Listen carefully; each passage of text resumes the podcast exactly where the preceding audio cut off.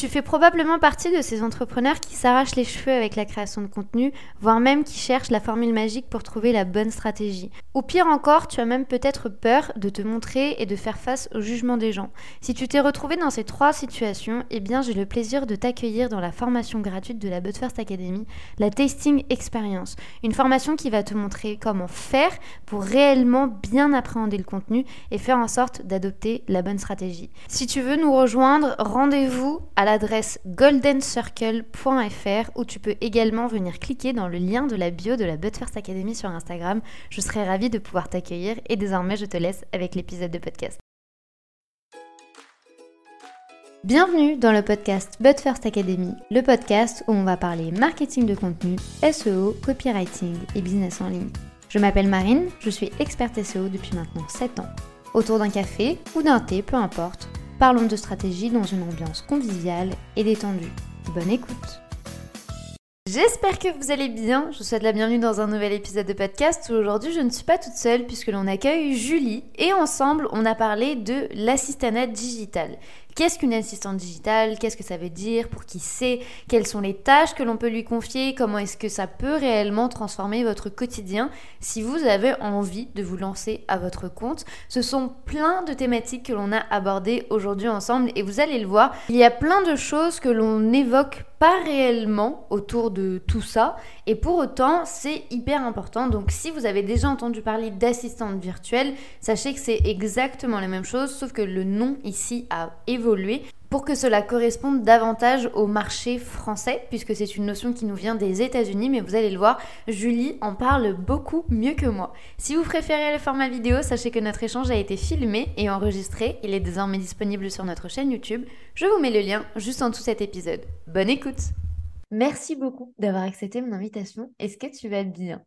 Je vais très bien, merci à toi de me recevoir Marie, je suis ravie d'être ici. Avec grand plaisir. Du coup, pour que l'on plante un peu le décor pour les gens qui nous écoutent, est-ce que tu peux nous dire qui tu es et euh, ce que tu fais dans la vie aujourd'hui? Bien sûr. Euh, donc, je m'appelle euh, Julie, Julie Blanc. Qui je suis? C'est une longue question. On va essayer de faire court. on va dire que j'ai fait plein de choses dans ma vie. Je suis une éternelle curieuse. J'ai fait beaucoup de travail, beaucoup d'emplois, beaucoup de différentes choses. Mais en jusqu'en fin 2018, j'ai travaillé dans l'hôtellerie pendant, pendant près de sept ans. Donc, j'ai travaillé en région parisienne, à Paris et à Monaco. Et fin 2018, j'étais un petit peu euh, sur du, du, du j'en avais marre, en fait. J'en avais marre, j'étais fatiguée. C'est un métier qui peut être vraiment très, très bien, mais c'est un métier aussi qui peut être très fatigant, très usant. Et je me retrouvais pas, je me retrouvais souvent limitée, souvent bloquée dans ce que je voulais faire. Donc, fin 2018, j'ai décidé de me lancer dans l'entrepreneuriat. Donc, ce que j'ai fait début 2019, le temps de faire quelques formations, etc., etc. Et donc, j'ai commencé dans l'entrepreneuriat début 2019 sur différentes euh, façons, différentes essais, parce que bah, c'est un chemin la plupart du temps. C'est pas, on a quelque chose et ça fonctionne. Donc, euh, voilà. ensuite, fur et à mesure de mes expériences, je me suis rapprochée de l'assistanat digital. Donc l'assistanat digital, on va en reparler en détail, mais donc c'était aider des entrepreneurs à développer et à soutenir leur entreprise. Et via ça, j'ai rencontré donc mon premier client qui s'appelle Albin, avec qui on a décidé euh, quelques années plus tard de créer une académie pour aider à notre tour les femmes à devenir indépendantes, à travailler de chez elles, en évitant si possible tous les tours et les détours que j'avais fait. Donc euh, aujourd'hui, je suis la cofondatrice de l'Académie des assistantes digitales ou l'Académie des web indépendantes, comme on vient de la renommer, avec Albin qui est co-créateur. Et donc on a créé ça il y a presque un an et demi maintenant. Donc euh, voilà. Tu as fait un bon petit chemin pour euh, du coup euh, créer un peu l'emploi que tu voulais et créer un peu, j'aime pas trop dire la vie que l'on veut, mais c'est aussi un peu ça quand on se lance en business, c'est adapter et voir un peu ce que l'on aime. Toi, tu as quand même fait un peu de tests par-ci par-là pour du coup t'arrêter vers du coup l'assistanat digital. Est-ce que pour qu'on plante un peu et qu'on sache un peu ce que ça veut dire, parce que j'ai l'impression qu'on l'entend aujourd'hui beaucoup, mmh, sans mmh. réellement comprendre les fondements, mais après on va approfondir. Qu'est-ce que réellement une assistante digitale? Il n'y a, pas de définition précise, c'est peut-être pour ça que tout le monde est un peu euh, confus, mais euh, si je devais dire quelque chose, pour moi, une assistante digitale, c'est une assistante 2.0, c'est-à-dire qu'on va pouvoir, euh, donc le but reste le même, en fait, d'une assistante, c'est développer, aider au développement, soutenir au développement d'une entreprise, d'un entrepreneur, d'un chef d'entreprise qui est débordé, qui a plus le temps, qui a trop de charge mentale, qui a plus le temps de développer ses projets, etc. Et donc, nous, on va venir en, en soutien sur différents sujets. Pourquoi on dit digital aujourd'hui? Parce qu'en fait, on travaille à distance la plupart du temps. On peut aussi travailler sur site, mais 99% d'entre nous, on travaille à distance. Et on utilise les outils du digital qui aujourd'hui nous permettent de faire ce travail à distance et de d'assister un entrepreneur euh, sur, ses, tâches. Donc, c'est vraiment ouais, assistante 2.0 dans le fait que c'est à distance et qu'on utilise la puissance d'Internet, la puissance des outils digitaux pour, pour travailler et soutenir euh, quelqu'un, en fait. Et quel est du coup le, scope de tâches Parce que du coup, moi généralement, c'est vrai qu'on me dit oui, euh, tu peux prendre une assistante, mais euh, enfin moi, j'ai pas l'idée de prendre une assistante. Enfin, je me dis à chaque fois, mais qu'est-ce que je vais lui donner à faire? Euh, Qu'est-ce intéressant pour elle Qu'est-ce qu'elle peut faire également Quel est du coup le, scope Parce que je sais qu'aujourd'hui, vu qu'on parle aussi du digital, on a aussi pas mal de tâches qui sont liées justement à ce secteur d'activité-là. Est-ce qu'elles peuvent le faire également? Parce que bah, du coup, ça peut paraître très euh, bizarre, mais moi j'ai un peu, tu vois, l'idée de l'assistante euh, d'avant, de, des années, avec qui répond au téléphone, qui fait les rapports, etc. Et au final, je j'ai du mal à, le visualiser dans ma vie d'aujourd'hui d'entrepreneur. Et je sais qu'il y en a beaucoup dans, dans mon cas. Est-ce que du coup, tu peux nous donner un peu le scope d'activité possible? Euh, Le scope, il est très large.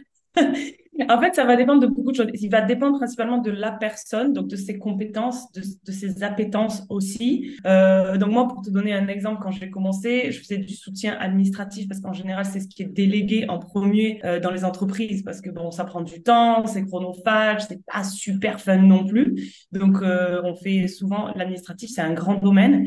Un deuxième domaine que moi j'avais, mais c'est parce que j'avais les mains dans le cambouis entre guillemets, c'était tout ce qui est le web marketing, donc les tunnels de vente, les plateformes de formation, euh, les, auto, les, les autorépondeurs, etc., etc. Donc là, on est dans le cœur du web marketing euh, vraiment. Et après, ce que je faisais moi aussi, c'est l'assistant personnel parce que venant de l'hôtellerie, et venant de la conciergerie, j'avais toute cette, connaissance autour de bah, organiser des voyages, soutenir les gens dans leur recherche de, sais pas, d'employés, etc., etc. Ça peut être pas mal de choses. Mais donc ça peut être ces trois domaines-là. Ça peut être aussi le recrutement. Ça peut être la création de contenu. Nous aujourd'hui, on a une assistante dans l'académie qui nous assiste à 100% sur euh, la création de contenu. Ça peut être le customer care, donc euh, prendre euh, soin des clients, donc que ce soit dans les emails, sur les réseaux sociaux, sur les services euh, les réclamations, les impayés. Et ça peut être aussi tout ce qui est pré-comptabilité. Donc, on n'a pas le droit de faire de la comptabilité, mais ça peut être la pré-comptabilité, donc euh, rapprochement bancaire, suivi des impayés, relance, etc.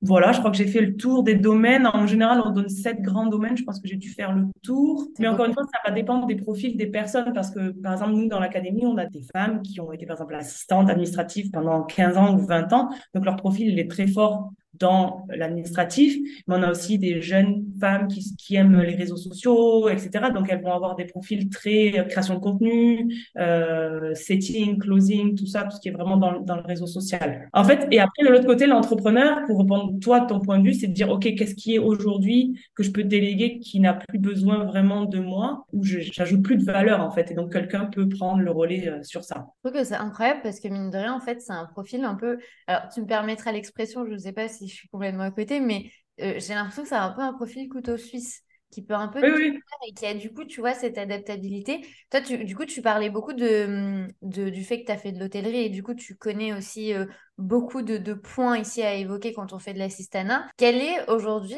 enfin, du moins si tu veux le partager, la, la plus grande difficulté que toi, tu as ressentie quand tu as voulu te lancer, mais sans perdre bah, toute l'expérience et, le bagage que tu avais derrière, parce que tu lis très bien. Hein. Il y a des gens qui vont faire euh, de l'administratif pendant 10, 15 ans, qui vont changer de vie, entre guillemets, mais qui peuvent très très bien utiliser ce qui s'est passé dans une autre vie antérieure. Euh, quelle a été toi ta plus grande difficulté quand tu t'es lancé justement? Est-ce que tu as ressenti un vrai déséquilibre au niveau, de, au niveau des compétences ou au contraire est-ce que tu as senti réellement que ça allait? Trop te servir et du coup que c'était incroyable parce que bah, tout se répondait un petit peu entre eux, quoi. Tout était un peu interlié. Je pense que le plus dur, dans les... le plus dur quand on parle de compétences, c'est de, de, prendre conscience de nos compétences. Alors moi, j'ai pas eu trop de difficultés sur ça parce que en fait, euh, entre voilà, c'était assez clair. J'avais l'hôtellerie, j'en ai fait pendant sept ans, donc c'est assez long. J'avais trois ans les mains dans le cambouis, donc de monter des entreprises en ligne, donc euh, voilà, c'était assez clair mes appétences. Mais euh, quand on a des parcours variés ou quand on fait la même chose pendant longtemps, on a du mal à se rendre compte qu'en fait, on a construit des compétences parce qu'on parle des compétences, euh, il y a les soft et les, soft skills et les hard skills, donc ce qui est euh, du, plus le savoir-être et plus le savoir-faire. Et souvent, je me rends compte dans l'académie, les femmes ont vraiment des difficultés à faire ce bilan de compétences où elles arrivent en me disant, mais en fait, je sais rien faire. Mais si, en fait, et, mais c'est vraiment c'est pour ça qu'on parle beaucoup de prendre le temps de faire le, le bilan, de, se poser, de dire, OK, qu'est-ce que je sais faire? Et l'autre difficulté, c'est que quand on le sait le faire bien et naturellement, on ne se rend pas compte qu'on a la compétence. J'aime bien la nuance parce que c'est vrai que en fait, c'est tellement naturel que du coup, en fait, on ne s'en rend même pas compte qu'on le fait alors que ça peut réellement devenir une compétence que l'on intègre. Est-ce que selon toi, parce que du coup, bah, maintenant, tu es aussi de l'autre côté, c'est-à-dire que mm-hmm. tu vas accompagner des femmes à transformer leur vie, mais à créer vraiment la vie que l'on veut en tant mm. qu'assistante digitale. Est-ce que, au vu de tous les profils que tu as vus, est-ce que selon toi, aujourd'hui, tout le monde peut devenir assistante digitale? Parce que bah, tu le disais aussi très bien, hein, euh, on travaille beaucoup à partir de la maison, on est beaucoup à l'écoute de l'autre, etc. Est-ce que ça peut être quelque chose qui peut s'adapter à tous, à toutes les personnalités, à toutes les compétences? Ou est-ce que tu ressens avec le temps qu'il y a quand même un profil type de personnes qui peuvent euh, fitter parfaitement avec euh, cette profession et d'autres qui vont euh, ramer, quoi, si je peux me permettre l'expression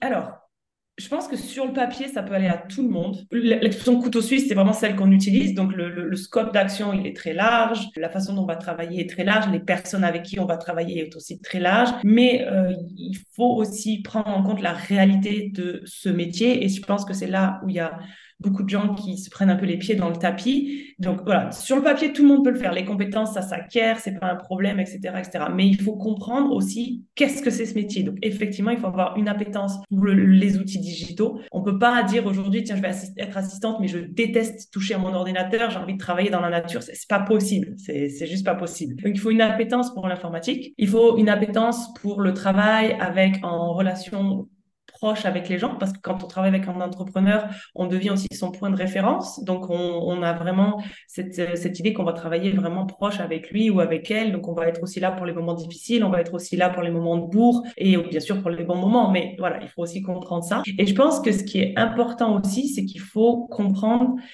qu'on devient indépendante et une entrepreneuse. Et là, vraiment, on a vraiment une transition, un shift d'état d'esprit à faire qui, moi, m'a bloqué pendant longtemps, de comprendre qu'on devient chef d'entreprise. Mais devenir chef d'entreprise, ça veut dire qu'on a d'autres responsabilités qui nous viennent, qu'on n'avait pas quand on était dans le salariat, et qu'on a beaucoup d'autres choses à faire aussi que juste faire son métier. Et, là, je pense que c'est vraiment là où la différence peut se faire entre les gens. Il faut comprendre que voilà, on va travailler de la maison, donc on doit, enfin de la maison. En fait, on va devoir établir ces cadres de manière générale, son cadre de travail, son cadre financier, euh, ses horaires, son cadre physique, et ça va nous revenir à nous, et on va aussi avoir ces, trucs, ben, il va falloir aller prospecter, il va falloir aller chercher des clients, il va falloir aller se mettre en avant, il va falloir aller juste dire au monde qu'on existe, et donc ça, il faut être capable aussi de le de l'entendre avant de se lancer, parce que si parce que moi, j'ai jamais rien contre le salariat. On, dit souvent, oui, quitter le salariat, euh, c'est nul, ça ne vous permet pas de. Non, le salariat, il correspond à certaines personnes, tout comme l'entrepreneuriat, il correspond à certaines personnes. Et je pense que c'est là où il faut vraiment essayer de faire la part des choses avant de se lancer, parce qu'évidemment, travailler de la maison, c'est bien, c'est agréable, c'est tout ce qu'on veut, mais il y a aussi des responsabilités et des contre. Euh, je sais pas, une autre voilà, il y a aussi des choses, d'autres choses qui rentrent dans la balance qu'il faut prendre en compte euh, au niveau personnel, je pense. Bah, c'est surtout qu'en fait, moi, j'aime, pas non plus comparer le, salariat et l'entrepreneuriat parce que pour moi, c'est, ce sont deux mondes différents et il faut les deux pour que tout le monde se sente bien. Par contre, c'est vrai que euh, quand on rentre dans l'entrepreneuriat, on ne se rend pas réellement compte de à quel point ça rentre aussi dans notre vie. Euh, et dans notre vie perso également. C'est pour ça qu'on parle beaucoup d'équilibre vie pro, vie perso. Et en fait, comprendre ce qui est bien pour nous, ce qui nous rend heureuse, je pense que c'est en fait l'élément le plus difficile. Alors, trouver ses compétences parce que s'auto-connaître, pour moi, c'est euh, un travail d'une vie et c'est hyper compliqué. Donc, si vous êtes là-dedans, c'est normal si vous galérez, si vous y laissez des plumes. Mais c'est encore pire, en fait, de se dire qu'est-ce qui va me rendre réellement heureuse? Parce que du coup, on ne sait pas réellement vers où on va, vers ce qu'on fait. Et au final, on peut, tu vois, avoir plusieurs appétences par rapport à tout ce que tu viens d'évoquer mais probablement que l'entrepreneuriat ne va pas du tout correspondre parce que bah, vous, vous adorez sortir de la maison, aller travailler sur, en locaux, sur site, en mmh. entreprise, avoir des gens autour de vous, avoir des équipes de 50 personnes autour de vous et vous allez kiffer. moi, c'est pas du tout mon, kiff, mais peut-être qu'il y a certaines personnes qui vont adorer ça. On parle beaucoup de, de digital. Et euh, du coup, pour revenir un peu à, mon image de, de l'assistante des années 2000 euh, dans son secrétariat, euh, je suis désolée, c'est très caricatural, mais en fait, moi, j'ai eu du mal aussi à accompagner cette transition de l'assistanat digital parce que ben, je ne le connaissais pas et je pense que beaucoup ne le connaissaient pas également. Est-ce que c'est une profession qui est limitée aujourd'hui au digital ou est-ce que une assistante peut avoir un autre scope, avoir d'autres tâches qui sont pas du tout liées à Internet, aux réseaux sociaux, etc. Mhm. Donc, clairement, en fait, ce métier, il nous vient des États-Unis, hein, comme beaucoup de choses. Donc, euh, il, aux États-Unis, c'est appelé Virtual Assistant. Donc, c'est pour ça qu'en français, on a commencé à dire assistante virtuelle. Puis, on s'est rendu compte qu'en français, c'était, c'était pas très, euh, pas très beau parce que virtuel, du coup, les gens disaient, mais euh, du coup, t'es là, t'es pas là, t'es un hologramme, qu'est-ce qui se passe? Donc, c'est pour ça qu'on a fait évoluer le mot vers digital. Donc, effectivement, pour les outils digitaux. Donc, tout ça pour dire que oui, c'est un métier qui est né sur Internet, qui nous vient des États-Unis. Moi, c'est un métier que j'ai fait que sur Internet, mais aujourd'hui, sans hésiter, je vois que c'est un métier qui sort d'Internet. Je le vois tous les jours, je le vois du côté entrepreneurial comme du côté euh, de nos élèves dans l'académie qui vont aller aider des personnes de plus en plus en physique. Parce que en fait l'énorme avantage d'une assistante digitale c'est que bah, déjà on est indépendante. Donc l'entrepreneur n'a pas de contrat à faire n'a pas de paye à gérer. Il reçoit une seule facture pour toutes les différentes missions que je vais effectuer. Et je suis flexible. S'il veut que je vienne 20 heures par mois je viens 20 heures par mois. S'il veut que je vienne 50 heures pour l'entrepreneur c'est une flexibilité et un gain de temps et un gain d'argent au final qui est assez énorme. Donc oui ça sort vraiment des murs entre guillemets, du digital pour aller se remettre dans le monde du physique où nous, on a dans l'académie des, des, femmes qui, qui, vont aider des restaurateurs, des artisans, des commerçants dans le physique. Et même moi, au début, j'étais très digitalisée et à la fin, j'avais un client chez qui j'allais deux jours par mois en physique sur site. Parce que voilà, c'est un monsieur d'un certain âge, que je, lui faisais son administratif, mais que tout était encore papier et que, etc. etc. Donc aujourd'hui, c'est bien parce que je trouve que justement, ça rééquilibre aussi les choses et du coup aussi, ça ouvre un marché qui est immense pour nous en termes d'assistante. Je trouve que c'est hyper intéressant de se dire, en fait, je vais juste regarder ce qui se passe autour de moi et je vais regarder où est-ce que les gens peuvent potentiellement avoir besoin d'aide. Parce que plus d'une fois, tu vois, on va se dire, putain, j'ai pas du tout envie de faire ça ou je déteste. Et en fait, on part toujours du principe que déléguer, c'est hyper compliqué et mm. il faut se faire des nœuds au cerveau, il faut comprendre où est-ce que j'aime pas, où est-ce que je passe le plus de temps et tout. Alors qu'il suffit juste de prendre quelques tâches, en fait, et de se dire, bah, ça, si j'ai une personne dédiée qui peut me faire tout ça, mm. bah, en fait, mm. genre, je délègue et c'est plus, entre guillemets, mon problème. Et en fait, c'est pour ça que tout à l'heure, quand tu parlais du scope, j'avais envie de te dire, mais du coup, pourquoi on ne prend pas, par exemple, bah, une community manager? Pourquoi on ne prendrait pas juste genre une rédactrice web, tu vois, parce qu'il bah, y a des spécialisations en fonction de l'assistante. Mais au final, en fait, maintenant, je comprends que le fait d'avoir une assistante, ça te permet en fait de déléguer tout à une seule et même personne. Et du coup, tu as un gain de temps derrière qui est énorme. Parce que du coup, bah, tu as un seul interlocuteur, donc ça change un peu toute la donne. Après, il faut quand même faire la différence. Alors oui, effectivement, on va pouvoir intervenir sur plein de missions, ce qui va faire gagner beaucoup de temps, mais il faut quand même faire la différence entre le euh, niveau de l'assistanat et le niveau des spécialisations. Donc, c'est une, par exemple, en termes de community management, disons, une assistante va assister. Donc, elle va répondre aux messages, elle va créer les posts, elle va programmer, elle va créer les, euh, les posts aussi, mais l'idéation reste quand même de la part de l'entrepreneur, alors que le community manager va peut-être créer plus une stratégie, etc., etc. Donc, dans l'assistanat, je le dis, et sans vraiment mauvaise intention, on est dans une exécution des choses parce que l'entrepreneur est encore là. Par exemple, nous, quand on fait euh, la stratégie, quand on fait le contenu avec mon assistante, on fait l'idéation ensemble et elle fait la création. Mais la stratégie, elle vient de nous, de, l'entrepreneur. Ceci dit, c'est quand même pratique parce que notre assistante, aujourd'hui, elle nous fait de la création de contenu, elle nous fait tout le customer care et elle fait la partie administrative sur la gestion des entrées, des conventions, etc., etc. Mais il faut quand même tout de même voir que l'assistante assiste, Mm. exécute, et après au-dessus, s'il y a vraiment besoin, on est dans d'autres spécificités de métier vraiment. Mais c'est hyper cool parce que du coup, en fait, mine de rien, ça te permet quand même de garder le contrôle sur euh, la stratégie, sur les idées que tu Mhm. mets en place. C'est juste que l'exécution en elle-même de cette idée-là, bah, c'est quelqu'un d'autre qui va le faire pour toi. Tu as juste du coup à la driver, à lui donner des guidelines, à lui donner des briefs et la personne, du coup, elle le fait pour toi. Et en fait, moi, ce que j'aime bien avec ce type de profil, c'est qu'au début, oui, tu as l'impression de devoir donner beaucoup d'informations, mais passer 2, 3, 4, 5 mois, vu que c'est toujours la même personne, bah, la personne, en fait, limite, elle s'approprie aussi ton projet. Et, euh, et c'est cool de pouvoir travailler comme ça en, en duo ou même en petite équipe digitale et de se dire, bah, je vais avoir quelqu'un qui va au moins, tu vois, juste ne serait-ce que me donner son opinion. Parce que plus d'une fois, Oui. tu vois, en entrepreneuriat, on est souvent seul. Oui, Euh, absolument. on se dit souvent, mais est-ce que c'est bien? Est-ce que c'est pas bien? Et une assistante, mine de rien, eh ben, elle a accès aussi à plusieurs autres projets et de voir plusieurs autres choses et te dire, bah, peut-être que sur ce secteur d'activité-là, on a fait ça. Peut-être que si on l'adapte au tien, c'est une idée, mais à voir ce que l'on peut en faire. Je trouve que c'est toujours bien d'avoir euh, plusieurs cerveaux pour, euh, pour réfléchir. En termes, euh, du coup, sur le terrain, Oui. Comment est-ce que ça se passe généralement une journée euh, en tant qu'assistante digitale? Est-ce qu'il y a des journées types? Est-ce que ça se ressemble? Est-ce que ça se ressemble pas du tout? Est-ce qu'il faut être contre la routine pour la routine? Ça se passe un petit peu chez vous, dans votre routine à vous? Est-ce qu'il y a une journée type? Je pense pas. Je trouve que pour moi, en tout cas, devenir indépendante, devenir assistante digitale, enfin, je pense que tu l'as évoqué, c'est l'idée de dire, OK, qu'est-ce que je veux construire pour moi, pour ma vie, pour mon quotidien? Et moi, c'est ça qui m'a drivé, en fait, quand je suis sortie de l'hôtellerie, euh, c'était de me dire, mais en fait, je veux un quotidien qui me ressemble, quoi. Je veux quelque chose qui me ressemble. Donc, des journées types, il y en a pas. Comme on le dit toujours, euh, on peut créer sa journée euh, comme on le désire. Bien sûr, il faut prendre en considération que le client existe, que le client a des besoins. Donc, c'est pour ça qu'on a des contrats aussi qui cadrent nos horaires de travail, nos jours de travail, etc., etc. Mais voilà, moi, quand j'étais assistante à temps plein, parce qu'aujourd'hui, je n'ai plus qu'une seule et unique cliente, puisque la majorité de mon temps, c'est pour l'académie, bah, je commençais mes journées, je sais pas, normalement vers 9h, etc.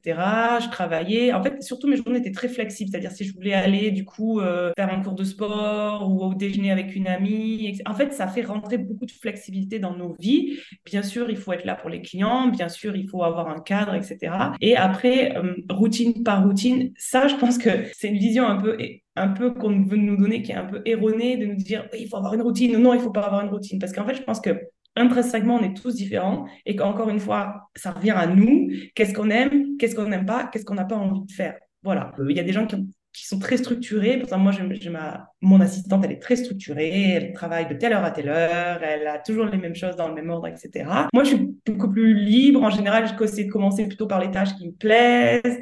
Enfin, voilà, c'est vraiment intrinsèquement, et c'est là aussi où c'est dur, parce qu'on se lance, on est seul, et d'un coup, on doit tout décider pour nous. Ouais. Et ça prend du temps, c'est le travail d'une vie. Et l'entrepreneuriat, elle le dit, c'est le plus grand séminaire de développement personnel qu'on fera jamais. Et c'est exactement ça.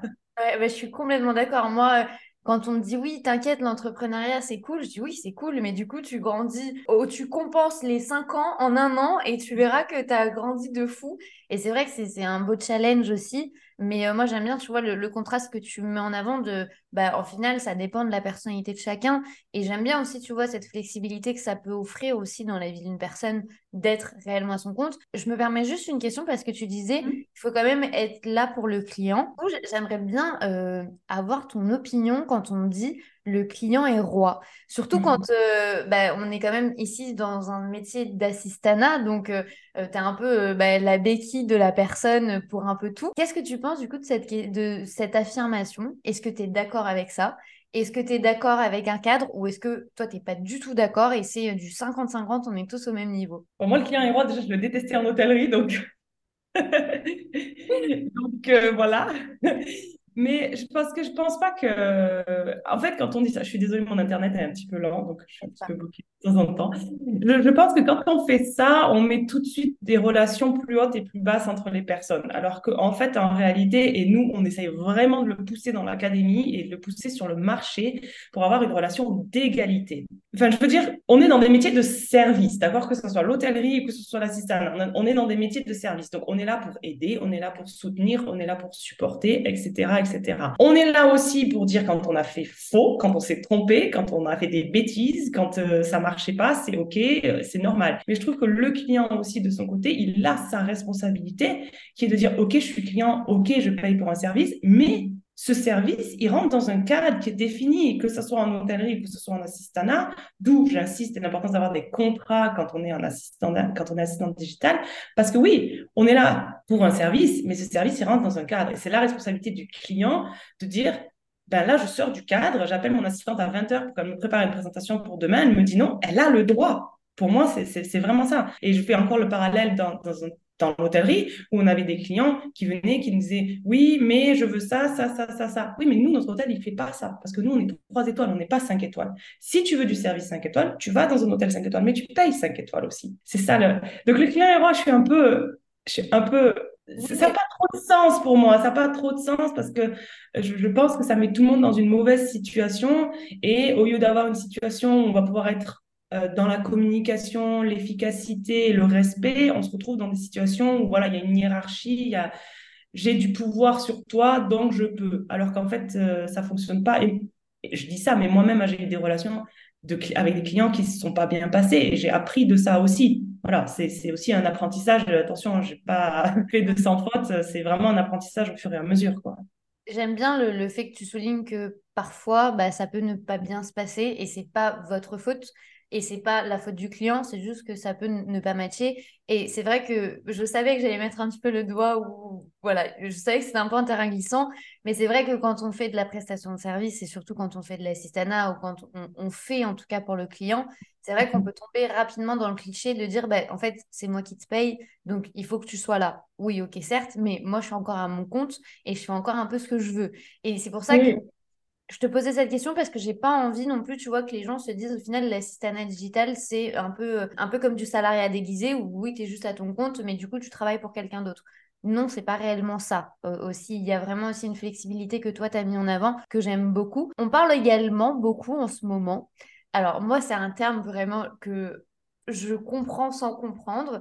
Donc, peut-être qu'avec du coup ton explication de la différence de toi, ce que tu fais, peut-être que je vais la saisir. Et je pense que beaucoup n'ont pas accompagné cette évolution-là. On entend beaucoup parler d'OBM. Alors, mhm. OBM, je t'avoue, je ne sais même pas ce que ça veut dire. Je ne comprends rien. Pour moi, c'est euh, un terme qui vient du digital pour dénommer un truc, mais je ne sais pas ce que c'est. Et au début, moi, je me disais, OK, bon, en fait, une OBM, c'est une assistante digitale. Donc, mhm. je me permets de te poser la question aujourd'hui, vu que j'étais avec moi. Qu'est-ce que la différence entre une assistante digitale et une OBM alors, l'OBM, ça vient des États-Unis. On ne change pas l'équipe qui gagne. ça veut dire Office Business, Manager. Donc, en fait, l'assistante, elle va avoir des tâches variées dans l'exécution et l'assistanat. L'OBM, c'est au-dessus et elle va être dans un domaine spécifique. Donc, l'OBM, elle est souvent dans un domaine opérationnel. Donc, euh, par exemple, euh, par exemple, nous, on pourrait avoir une OBM dans le domaine de la pédagogie. Donc, elle serait en charge de développer euh, toute la plateforme de formation, de rechercher les derniers outils. Au niveau... Il y a un côté beaucoup plus actif, beaucoup plus stratégique aussi. Dans l'OBM, on dit souvent le bras droit parce qu'on est un cran au-dessus en termes de relation avec la personne. Tu peux avoir des OBM dans le pilotage de projet aussi, par exemple, suivant ton entreprise, suivant ce qu'il y a à faire. Et c'est surtout, je pense, la grosse différence quand on est OBM, on a un ou deux clients et on a un domaine spécifique dans lequel on travaille avec ce niveau un peu plus stratégique et un petit peu plus actif, si je puis dire. Alors que quand on est assistante, on peut avoir jusqu'à 4, 5 clients, ça dépend combien. Et on peut, pour un client, faire de l'administratif, pour l'autre client, faire des réseaux sociaux, et pour l'autre client, euh, faire de la précomptabilité, par exemple. Donc, je sais pas si tu vois à peu près cette différence qui est en train de se mettre en place. Et vraiment, l'OBM, c'est le côté opérationnel qui rentre en compte. Euh, beaucoup plus que dans l'assistanat en fait. Rien à voir en fait, euh, presque. Non. Ouais, c'est vraiment deux mondes qui sont un peu différents. Si demain, imaginons, quelqu'un qui nous écoute veut devenir assistante digitale, quels sont du coup les projets de ton académie? Parce que bah, du coup, toi, tu as vraiment développé cette académie-là sur tout ce que tu avais déjà appris, les erreurs que tu avais faites, etc., pour gagner un maximum de temps. S'il y a des personnes qui nous écoutent qui songent à devenir assistant digital ou même qui sont probablement aussi intéressées par rapport à ce métier-là, est-ce que tu peux nous parler un petit peu de ton académie, de ce qui va venir dans les prochaines semaines, dans les prochains mois? Qu'est-ce qu'on peut attendre de Julie dans les prochaines semaines? Euh, bah, plaisir. Donc, du coup, dans l'académie, donc on accompagne les femmes qui veulent euh, créer un quotidien qui leur ressemble, donc horaire flexible, travailler depuis la maison, générer des revenus stables. Donc, en devenant assistante digitale. Donc, dans l'académie, euh, quand je l'ai créée, moi, effectivement, j'ai retracé mon parcours et je me suis dit, OK, qu'est-ce que j'aurais voulu avoir que j'ai pas eu à ce moment-là? Donc, il y a trois grandes phases pour en parler très rapidement. La première phase, justement, c'est tout ce changement autour de l'état d'esprit que j'ai évoqué. Donc, comment je passe de ma situation actuelle à cette situation d'entrepreneur? Comment je fais pour avoir euh, un état d'esprit qui va me servir et qui va me permettre d'avancer? Euh, Toute la phase 2, c'est sur les compétences. Donc, qu'est-ce que j'ai comme compétences? Et de l'autre côté, qu'est-ce que j'avais acquérir comme compétences qui aujourd'hui m'appelle, que j'ai envie de développer, etc. Donc là, c'est beaucoup de, de, tutos, etc. Et toute la phase 3, c'est comment lancer son business et le développer. Donc, euh, comment je me présente, où est-ce que je cherche du boulot, des offres, euh, comment je prospecte. Quand j'ai un client, comment ça se passe avec lui, etc. Onboarding, onboarding, c'est vraiment la partie active, active, active. Donc aujourd'hui, on a, on a accompagné à peu près 800 femmes dans l'académie, donc on est très content. Et surtout, je suis très contente parce que, bien sûr, pas tout le monde devient assistant digital. On est d'accord, on va pas se mentir, on n'est pas là pour, euh, dire que voilà. Mais chacune y trouve quelque chose. Et c'était vraiment mon objectif euh, quand j'ai créé l'académie parce que je me suis dit, ben, voilà, des fois, on a envie de se lancer dans en tant qu'indépendante on ne sait pas par où commencer et, et ben, on a besoin de tester un peu et peut-être que l'académie, ça va être ça ou peut-être que je vais apprendre quelque chose ou peut-être que je vais comprendre quelque chose. On a, on a des femmes qui sont rentrées pour devenir assistante digitale pour créer un business derrière ça. Parce que du coup, euh, voilà, on a aussi des personnes qui se sont associées avec leurs clients parce que du coup, ça marchait super bien.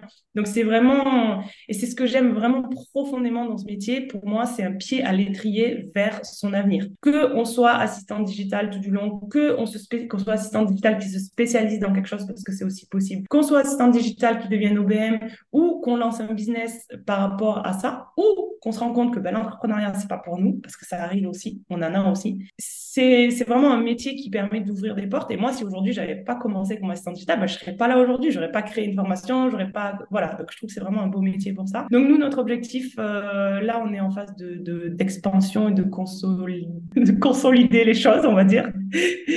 euh, on, est très en ce moment euh, orienté sur l'amélioration du parcours pédagogique. Pour moi, c'est vraiment important que euh, le parcours pédagogique soit clair et soit au service de nos élèves. Donc, on est notamment sur la partie prospection, chercher des clients, parce que donc il y a beaucoup de peur autour de ça, il y a beaucoup de croyances. Donc, on essaye vraiment de développer cette partie-là. Et on accompagne l'idée aussi d'accompagner à terme, dans un second temps, peut-être des, des assistantes qui veulent se spécialiser donc dans soit en OBM, soit dans par exemple le copywriting, soit quelque chose comme ça. Mais là, c'est des projets plus 2024. Là, vraiment, notre objectif, c'est consolider, développer, développer notre présence sur les réseaux sociaux aussi, qu'on a envie de porter notre message euh, le plus loin et le plus haut possible. Et euh, accompagner, parce que aussi dans l'académie, on a un accompagnement, parce que donc, tu l'as mentionné, hein, en tant qu'entrepreneuse, on peut être très, très vite, très, très isolé et très seul. Donc, on a vraiment un accompagnement à 360 degrés où on, essaie d'accompagner les personnes. Donc, on, est, on pense aussi peut-être, il n'y a pas d'accompagnement individuel, mais c'est aussi peut-être une piste à explorer pour nous pour, euh, pour l'année 2024. Voilà. De toute façon, je vous mets tous les liens juste en dessous podcast. Comme ça, vous pouvez tout retrouver sur Julie et sur l'Académie et voir si ça peut vous intéresser. Et quand bien même si vous ne vous êtes pas reconnu dans ce qu'on a dit aujourd'hui, n'hésitez pas à envoyer cet épisode à une amie ou à quelqu'un qui pourrait se reconnaître également là-dedans, qui a envie de quitter le salariat ou qui a envie de changer de vie, qui a envie d'explorer. N'hésitez pas à partager ce contenu, je pense que ça pourra l'aider. Merci beaucoup, Julie, pour ta présence. C'est un énorme plaisir pour moi de t'accueillir ici. Avec grand plaisir, j'étais très contente de pouvoir parler de nos beaux projets et ravie d'être ici.